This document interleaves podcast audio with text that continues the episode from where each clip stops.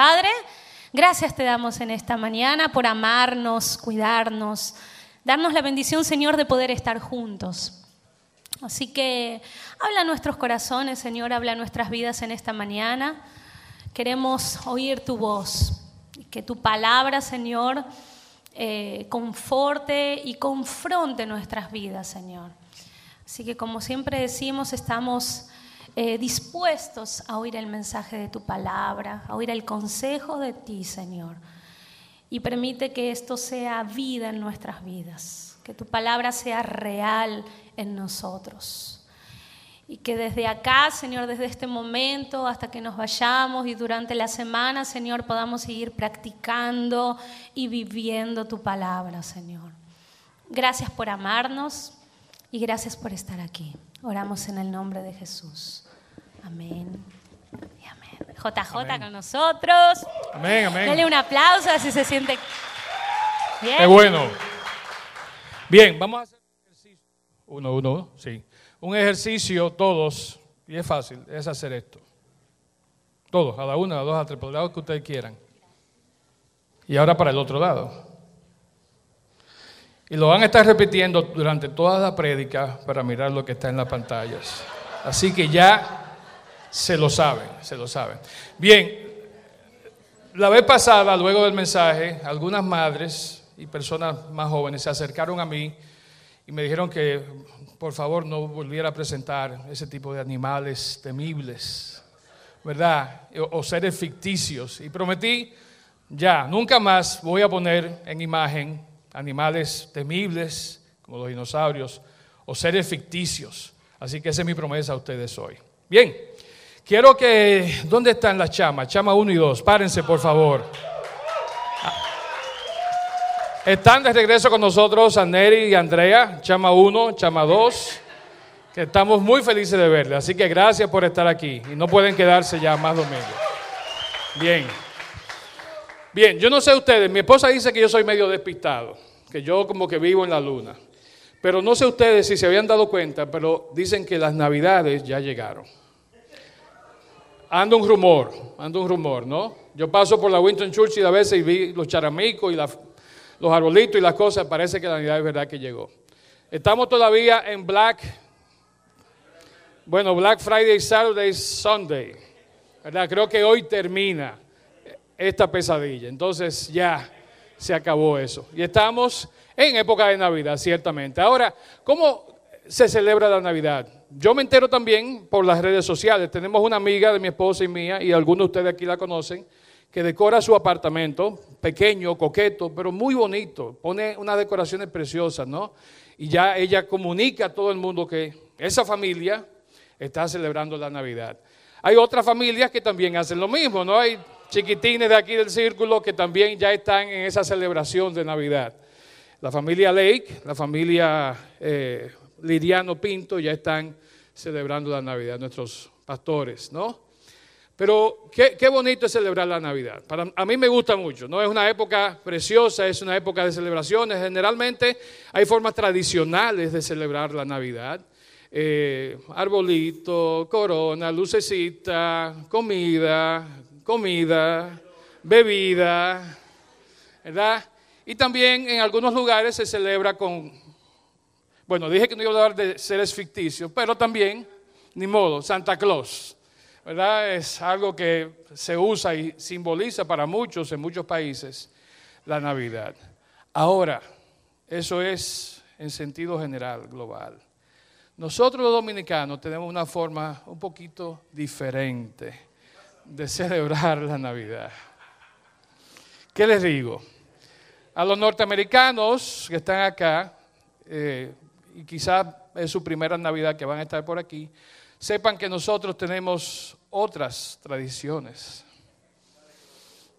Puerco asado, ensalada rusa, moro, pastel en hoja, ahí están todos. Nosotros no mucho de decoración, mucha, no, no, comida, comida, comida, comida. Falta algo más ahí de la cena navideña. Pastelito, quipe, croquetas. ¿Qué más falta? La telera, la telera. Ponche, no, no, aquí no celebramos así. Dulces, dulces, eso es alguien aquí particularmente. Y bueno, está bien, por aclamación popular.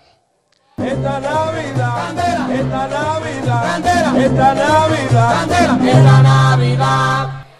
Bien, nunca falta su ponche y su bailecito. Sí. Fausto no está aquí y la única razón que está puesto ese ponche es por Fausto. Así que lo que están buscando que es regalarle al pastor en la Navidad, pueden comprarle una caja de 12 o de 24, no sé. Reúnen entre todos y le compran ponche crema de oro. Esdras, según pude escuchar, él celebra la Navidad de otra forma.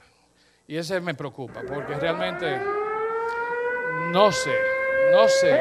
Oficial, la tradición navideña arranca.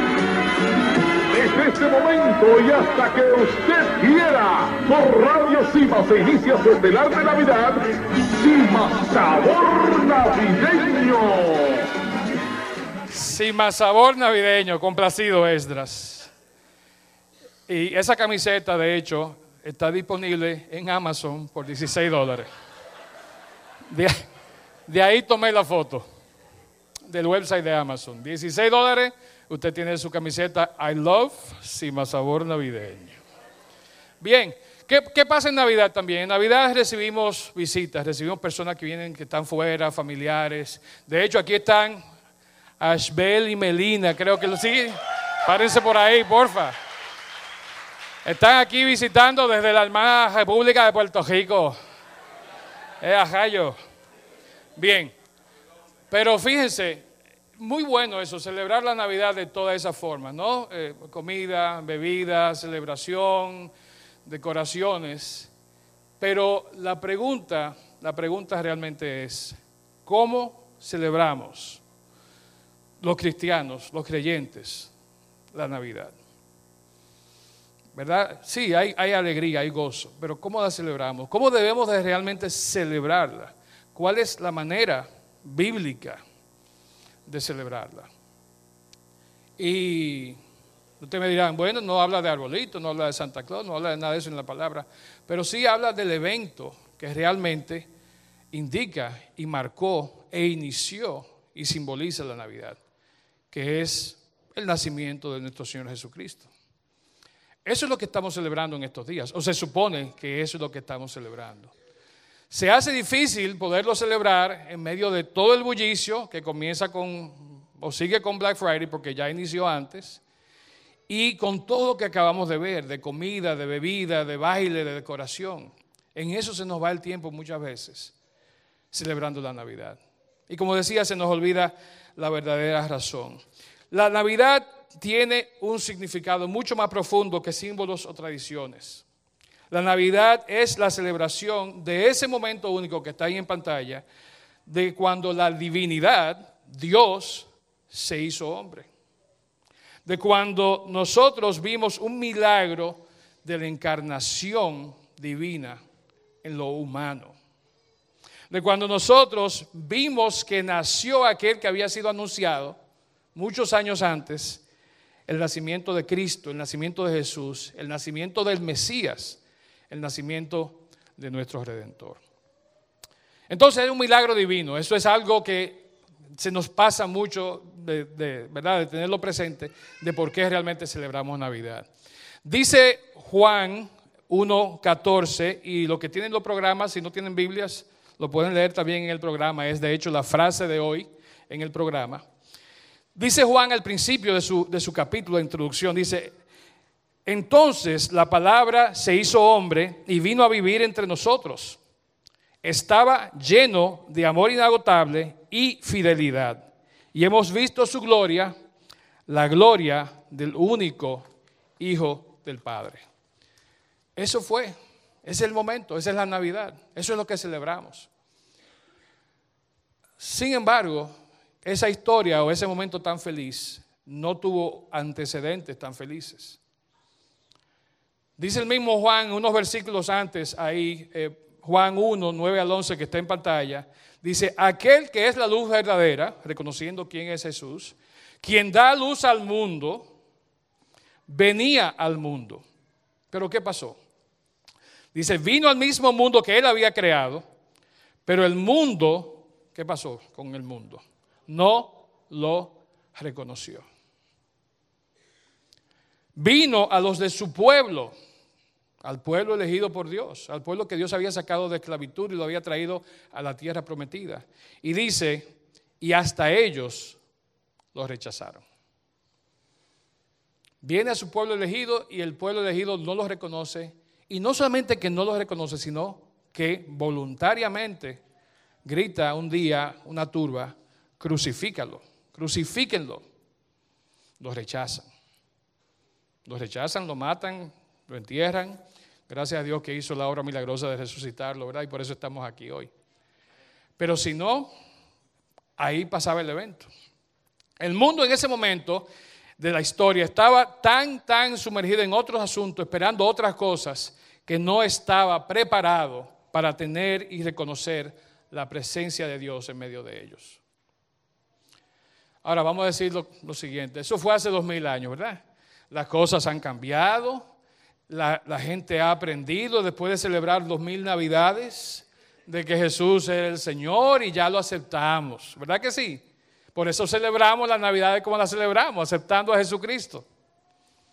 ¿Es así o no es así?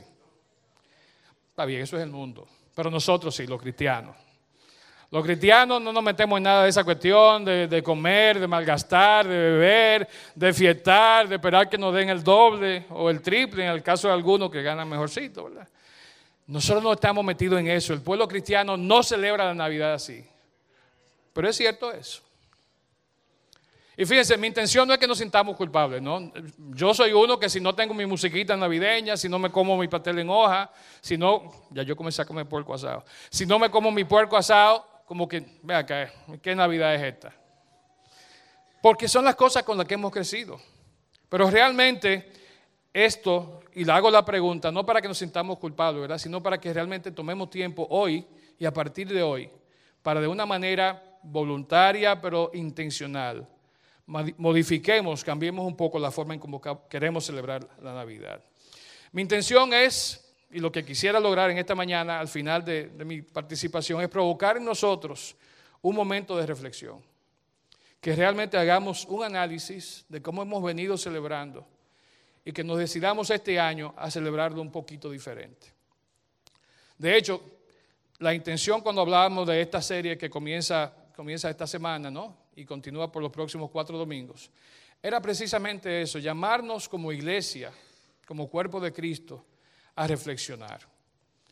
Y que de manera decidida nosotros busquemos una celebración diferente. Busquemos un tiempo en el que celebremos la venida de Jesucristo, en que celebremos la época de Adviento. Y te dirán, ¿qué es eso, Adviento? ¿Cómo, ¿Cómo y con qué se come eso, el Adviento? Pero el Adviento es una celebración cristiana. El Adviento es celebrado mundialmente en los domingos, comienza de hecho el domingo 2 de diciembre y hasta el domingo anterior a la Navidad, o sea que este año va a ser hasta el día 23, ¿verdad? Porque es el último domingo antes del 25. Y en esos cuatro domingos se llevan a cabo toda una serie de actividades, de tradiciones, de cosas que simbolizan y nos ponen a nosotros en la mentalidad correcta de celebrar el advenimiento, la natividad, el adviento de nuestro Señor. Adviento, y les leo una de las tantas definiciones que hay, dice lo siguiente, Adviento viene del latín adventus, que significa aquello que está por venir, que con certeza habrá de llegar, la expectativa de lo que está en advenimiento, lo que viene. Entonces, eso es Adviento, la época en que esperamos algo. Y en el caso particular de lo que vamos a hablar hoy, se trata del Adventus Domini o el Adventus Redentoris, que es el advenimiento del Señor, el advenimiento de nuestro Señor, de nuestro Salvador, de nuestro Redentor. Al inicio del Adviento esto tuvo una celebración un poquito parecida a lo que se hace en Cuaresma, ¿no? Era como medio penitencia, era como, como castigarnos y limitarnos de hacer algunas cosas. Y de ahí que realmente mucha gente rechazaba el Adviento, porque sabiendo que era una época de celebrar, veíamos que la tradición o que lo que celebraba era recogimiento.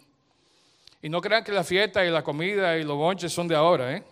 Yo tengo unos añitos más que ustedes y yo, ¿verdad? En mi época me tocó bonchear y celebrar y comer y comer y, beber y comer. Eso no es de ahora, de la juventud.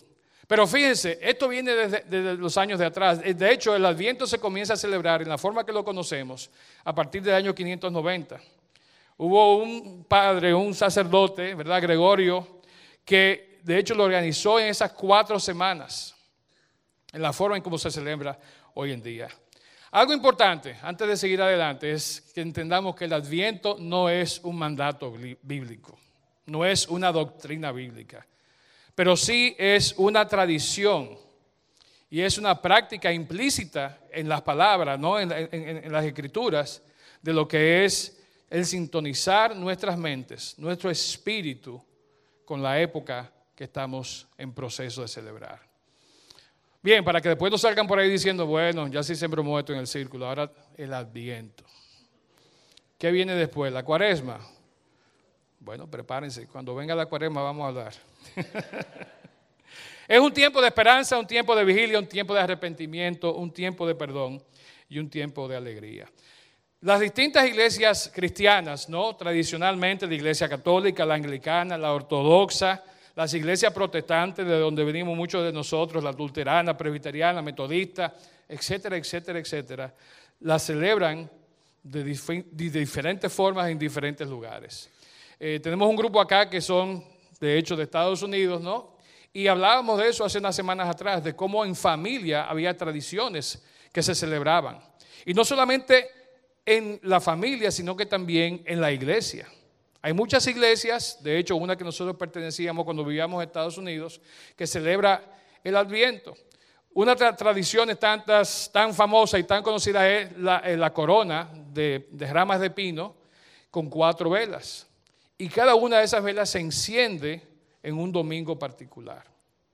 Entonces, esa actividad se hace como iglesia, se hace como familia. No voy a poner a ninguno de los norteamericanos on the spot, que nos cuente qué hacían en su familia, pero realmente se hace y se sigue haciendo hoy en día. Cada una de esas velas, entonces, al, encenderse, significa una virtud cristiana. Está el primer domingo, la primera vela es la esperanza.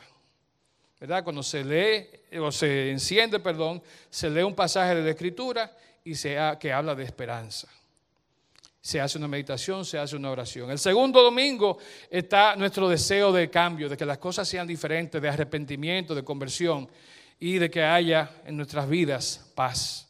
Entonces cuando se enciende la segunda vela, se habla de paz.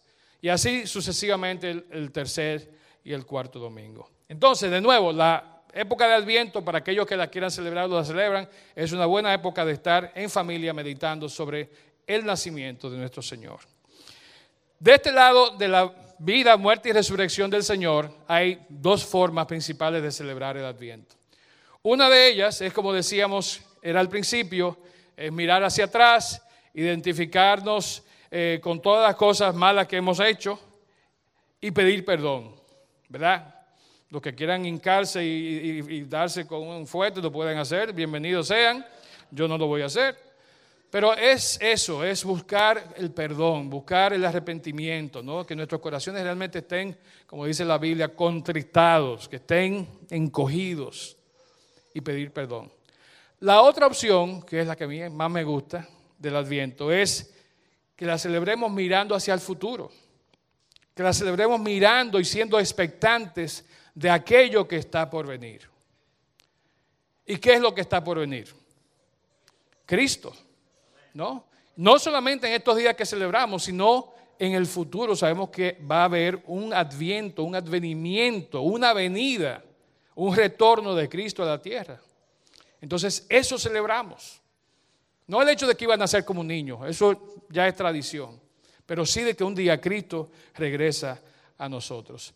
Hay un pastor luterano y teólogo muy famoso de mediados de siglo, de hecho, Dietrich lo voy a decir en alemán. Dietrich Bonhoeffer, a su orden. Y fíjense, Dietrich Bonhoeffer, no, me quedé esperando. Dietrich Bonhoeffer murió muy joven, murió de 39 años. Ahora, ¿qué pasó? Él era un defensor de los judíos en la Alemania nazi. Él se enfrentó a Hitler y él iba a campos de concentración. Él buscaba la forma de él activamente defender a los judíos del exterminio, del apresamiento de parte del régimen nazi alemán. Lo atraparon, lo metieron preso, lo mandaron a un campo de concentración y lo colgaron a la tierna edad de 39 años. 23 días antes de que el régimen nazi cayera. Todavía más triste. Pero fue una persona que hizo y marcó la vida de muchos. Y él decía, estando preso, la cita que está ahí dice, una celda en una cárcel donde uno espera donde uno es completamente dependiente del hecho de que la puerta a la libertad tiene que abrirse desde afuera, es una buena imagen del adviento. Entonces, eso es el adviento. Saber que estamos aquí, en este lugar, medio encerrados, a veces forzosamente, a veces por voluntad propia, pero sabiendo que esa libertad, ese momento, esa celebración, Estamos a la expectativa de que esa puerta finalmente se abra y nos dé nuestra libertad, nos dé lo que estamos esperando. Bien, entonces, eso más o menos resume lo que es el adviento. El adviento es la expectativa de aquel que fue anunciado, de aquel nuestro Señor que fue anunciado. Las escrituras, los patriarcas, los profetas, todo Israel estaban llenos de esperanza, estaban llenos de expectativa esperando a quién? Al Mesías que había sido prometido. Sabemos que cuando nace, ¿verdad? Ese Mesías, ese rey de los judíos, mucha gente estaba pendiente de que llegara. Ahora, ¿a quién estaban esperando ellos? Esperaban a quién? A un guerrero, a un valiente, a un rey que viniera con toda su pompa, con toda su gloria, con todos sus ejércitos a liberarlos de la opresión a liberarlos del imperio romano, a liberarlos de los impuestos.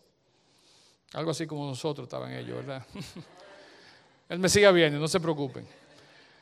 Pero fíjense, ellos estaban en, esa, en ese modo, en esa sintonía, esperando al Mesías. Como leímos ahorita en Juan 1, 9 al 11, lamentablemente, el que llegó no era a quien ellos esperaban. Porque no venía con la agenda que ellos tenían, sino con la agenda que él traía. Que ciertamente era de liberación, pero era de liberación a qué? Al yugo, del yugo espiritual, no del yugo material, financiero, impositivo. Entonces, a través de la escritura hay muchísimos personajes que son eh, eh, portavoces de este Mesías que había de venir. Entre esos personajes está obviamente Isaías. Isaías es quien hace el gran anuncio. Igualmente, ¿quién más hace un anuncio ya más cercano a la, venida del Señor? Está su primo, ¿verdad? Juan el Bautista. Juan dice que él viene con un propósito especial. Y finalmente, ¿quién, ¿en quién se cumple este anuncio? Se cumple en María, en su madre. Entonces, estas eran, personas, eran personajes históricos, bíblicos, que realmente tuvieron un rol muy protagónico en el proceso del Adviento. Primeramente está María, y María no estaba sola. Recuerden esto, aunque José no participó muy activamente en el proceso, sí lo hizo al no irse. Sí lo hizo cuando, sabiendo lo que estaba pasando, ¿verdad? Él dijo, bueno, déjame yo como que... Y ahí cuando iba para atrás, un ángel con una espada lo puyó por la espalda. Dijo, hey, tranquilo José, ¿para dónde tú vas? No fue así, eso hubiera sido aquí. Pero el ángel le dice a José, mira, tranquilo, no temas a recibir a esta mujer porque lo que ella tiene en su vientre es de el Espíritu Santo. Entonces, María y José ambos participan. Y de hecho, el ángel a José es quien le da este anuncio de Mateo 20, parte B y 21. Dice, el que lleva dentro de ella fue concebido por el Espíritu Santo y tendrá un hijo. Y tú, José, no María, la, mamá siempre está, no, yo voy a poner Martín. No. Y tú, José, lo llamarás Jesús, porque él salvará a su pueblo de sus pecados. Entonces José tiene un rol protagónico junto con María, porque José es quien va a la oficialía, al, registro, a la, a la Santiago con, con Danae, ¿qué está? La uno. Y le pone, el niño se va a llamar Jesús. Ay, pero qué poco original, hay mucho Jesús ya. No, no, es Jesús, me lo dijo un ángel, créame. Bueno, el punto es que se llama Jesús y José es quien le pone Jesús a Jesús. Bien, hay otro pasaje muy importante que también nos habla, no tanto de José y María, sino de Juan el Bautista. Si quieren buscar en su Biblia Malaquías 3.1, página 760. Muchos están preguntando, ¿para qué repartieron Biblia si este hombre no va? Ahí estamos. Página 760, Malaquías 3.1 dice, miren, yo envío a mi mensajero y él preparará camino delante de mí. Entonces el Señor al que ustedes buscan vendrá de repente a su templo. El mensajero del pacto a quien buscan con tanto entusiasmo, sin duda vendrá, dice el Señor de los ejércitos celestiales. Ese mensajero que habla Malaquías y que hablan tantas otras escrituras que vamos a ver en un momento, era Juan el Bautista. Él venía a allanar, a preparar el camino de Jesús. Mateo 3.3, más cerca ya, habla y citando a Isaías dice, el profeta Isaías se refería a Juan cuando dijo, es una voz que clama en el desierto, preparen el camino para la venida del Señor, ábranle camino. Y asimismo como lo dijo Mateo, Isaías en varios pasajes que vamos a ver ahora rápidamente en un momento, habló de este Mesías que estaba por venir. De hecho, es Isaías el principal promotor, es el principal vocero, es como llaman muchos el evangelista del Antiguo Testamento. Yo digo que él era un tremendo mercadólogo, ¿no? Pero era ese evangelista del Antiguo Testamento quien estaba haciendo todo ese trabajo de profetizar y de anunciar la venida del Mesías. De hecho, fue su encargo más importante, el de profetizar quién venía. Bien, vamos a ver algunos pasajes en Isaías, si quieren, se pueden ir allá. El primero de estos pasajes está en Isaías 7, los versículos del 1 al 14. Voy a tratar de leerlos rápido porque el tiempo va avanzando. Dice, cuando Acaz, hijo de Jotam y nieto de Usías, era rey de Judá, Resín, rey de Aram, y Peca, hijo de Remalías, rey de Israel, las que están esperando niños o las que piensan quedar embarazadas pronto, miren cuántos nombres bonitos de varones hay ahí. Bien, eh, sigo en el 2. Salieron para atacar a Jerusalén. Sin embargo, no pudieron llevar a cabo su plan. Versículo 2. A la corte real de Judá había llegado la siguiente noticia. Aram se ha aliado con Israel en contra de nosotros. Por eso el corazón del rey y de su pueblo temblaron de miedo, como tiemblan los árboles en medio de una tormenta. Entonces el Señor dijo a Isaías, toma a tu hijo Sear Hasub y ve al encuentro del rey Acaz. Lo encontrarás al final del acueducto que conduce el agua al estanque superior, cerca del camino que lleva al campo donde lavan las telas. Wow, cuánto detalle. Dile que deje de preocuparse, que no hay por qué temer, porque la ira feroz de esos dos tizones apagados, que son Sim, rey de Aram, y Peca, hijo de Remadías, ¿verdad? Ya está apagado esos tizones. Es verdad que los reyes de Arán y de Israel han conspirado contra él diciendo, atacaremos a Judá y lo conquistaremos y pertenecerá a nosotros. Después pondremos en el trono de Judá al hijo de Tabeel.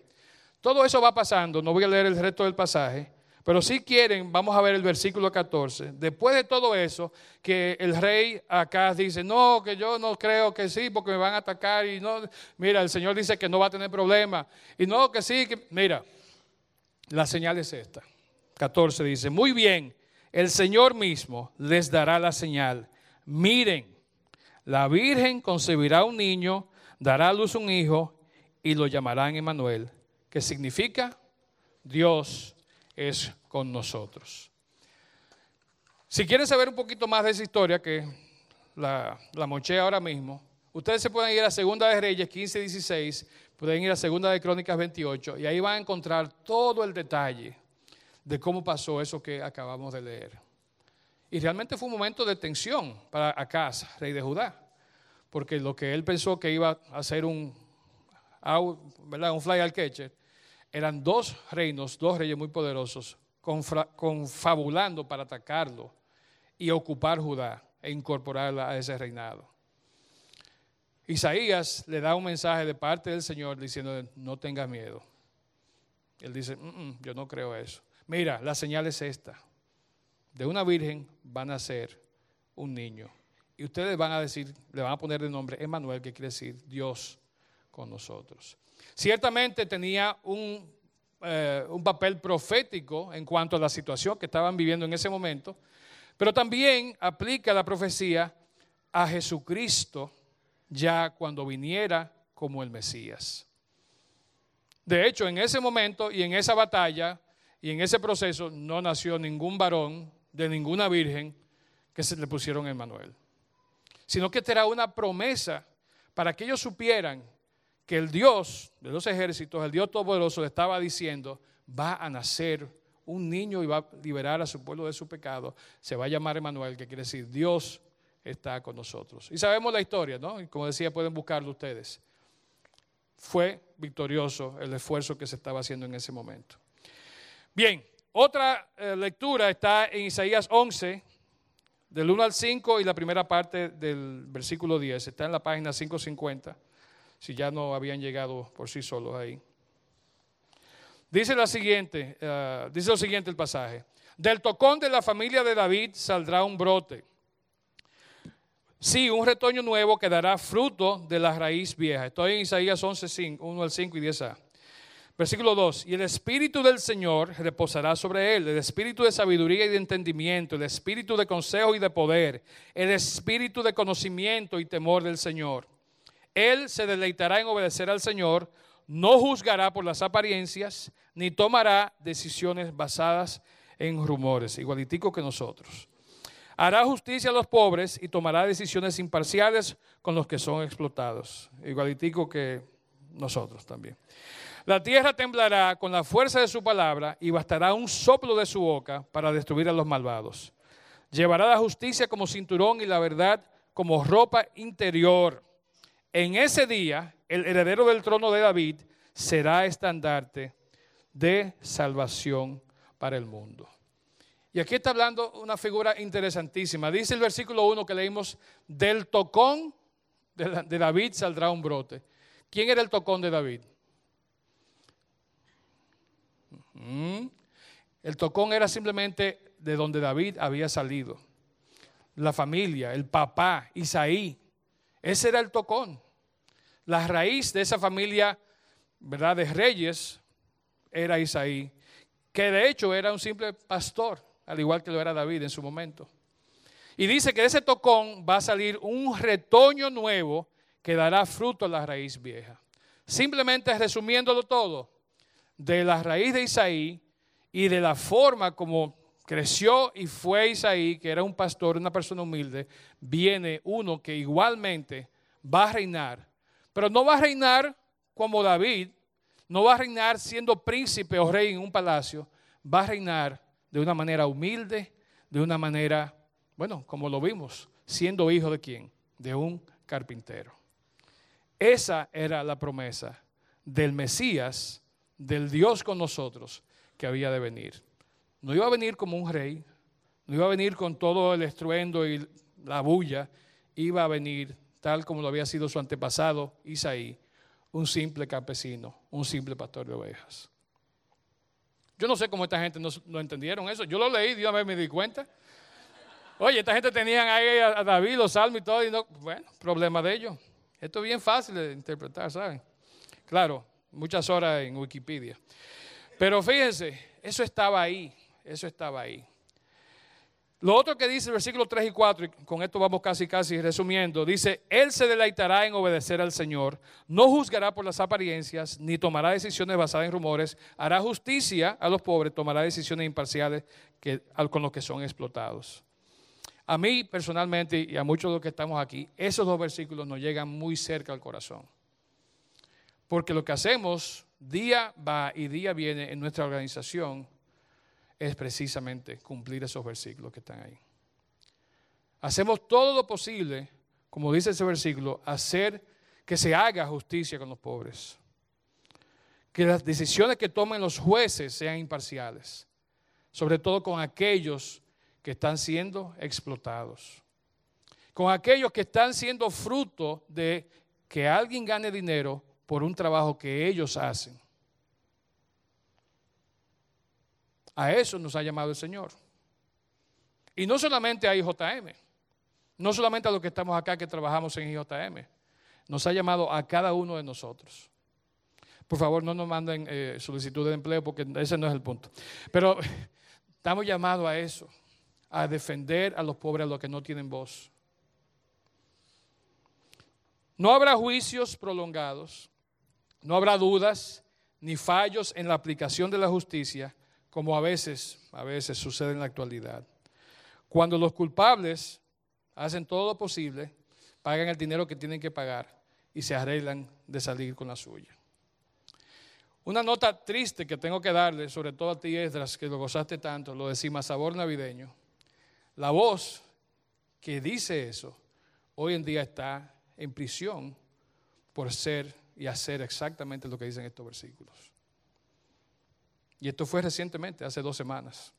Esa persona que ustedes escuchan y que le ha traído tanta alegría a todos ustedes, sí, más sabor navideño esa persona está bajo rejas, porque hizo exactamente lo que dice ese versículo. Explotar. Esa es la justicia divina. Esa es la justicia divina. Terminamos con este pasaje, Isaías 40, del 1 al 5. Dice lo siguiente, consuelen, consuelen a mi pueblo, dice su Dios. Hablen con ternura a Jerusalén y díganle que se acaben sus días tristes y que sus pecados están perdonados. Sí, el Señor le dio doble castigo a todos sus pecadores. Escuchen, es la voz de alguien que clama. Abran camino a través del desierto para el Señor. Hagan una carretera derecha a través de la tierra baldía para nuestro Dios. Rellenen los valles, allanen los montes y las colinas. Enderecen las curvas y suavicen los lugares ásperos. Entonces se revelará la gloria del Señor y todas las personas lo verán. El Señor ha hablado. Y esa es la invitación para nosotros hoy. Es no nos podemos quedar, no nos quedemos de brazos cruzados. No nos quedemos sin hacer nada cuando veamos que se cometen estas injusticias. Seamos activos, proactivos. Vamos a enderezar el camino del Señor. Vamos a enderezarlo para que Él pueda venir. El Señor viene, pero quiere que le preparemos el camino, enderezando los comportamientos nuestros primeramente que se han desviado. Yo voy a tener que dejar el trabajo si me voy a dedicar a hacer esto a tiempo completo, porque mi camino no tan rectos. Y no creo que los de nadie aquí estén rectos, como el Señor espera que estén. Tenemos que igualar los derechos de todos. Tenemos que hacer que la justicia sea como la pintan, en, ¿verdad? En la estatua esa, una venda en los ojos, que sea imparcial, que esa balanza no se vaya a favor del que tiene y puede en contra del que no tiene, muchas veces ni siquiera alguien que lo defienda. Así se endereza el camino del Señor. Así estamos preparando o vamos a preparar la venida del Señor. Bien, ¿qué mejor tiempo que este entonces para celebrar, para gozarnos, para hacer todas estas cosas que estamos escuchando? Pero honestamente les digo, y como práctica familiar ya hace unos años hemos ido recortando algunas tradiciones, algunas cosas que hemos venido haciendo por muchos años, porque queremos realmente buscar la forma de hacer lo correcto. Y no es que está malo dar regalos, ¿no? No es que vamos a dejar de regalar. Podemos seguirlo haciendo. Lo que sí tenemos que entender es por qué damos los regalos que damos. ¿Qué significa eso? El dar regalos es una tradición que viene de precisamente el regalo que nosotros recibimos en Navidad, que fue el adviento, el advenimiento, la llegada de Cristo como Salvador. Pensémoslo, pensémoslo, vamos a hacerlo diferente. Hay dos formas de celebrar este tiempo de adviento. Una es sentir dolor, arrepentimiento por haber pecado contra Dios. O la segunda, la que yo prefiero elegir, es viviendo en la esperanza que tenemos en Cristo, que hemos recibido de Él, el perdón de los pecados, la vida nueva. Y así preparamos el camino para que Él vuelva un día. ¿Cuál elegimos? Está de parte de ustedes. Vamos a ponernos de pie, por favor, y vamos a terminar este momento con una palabra de oración. Si celebramos el Adviento como debe celebrarse, vamos a estar trayendo a nuestras vidas esa esperanza. Vamos a estar trayendo a nuestra vida paz, amor, y eso va a generar gozo en nosotros. Así que pensemos en esto ahora que estamos concluyendo este momento. Mientras oramos, le voy a pedir que inclinen sus su cabezas, cierren sus ojos y tomemos un tiempo para pedirle al Señor que nos dirija, que nos guíe, que de manera honesta podamos uh, buscar celebrar este tiempo como Él eh, quisiera, como Él quiere, de hecho, que lo celebremos nosotros, eh, dándole gracias por su venida a la tierra, dándole gracias por su vida. Tomemos unos minutos para hablar con el Señor. Yo concluyo en oración.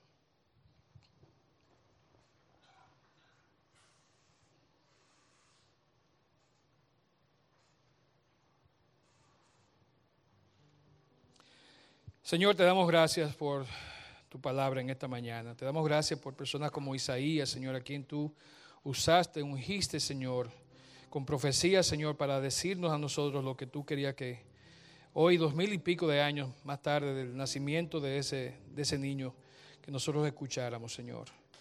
Pido, Señor, que tu palabra toque nuestros corazones, que realmente no se quede solamente en el oído, sino que nuestra actitud, Señor, nuestra forma de celebrar estos días sea diferente.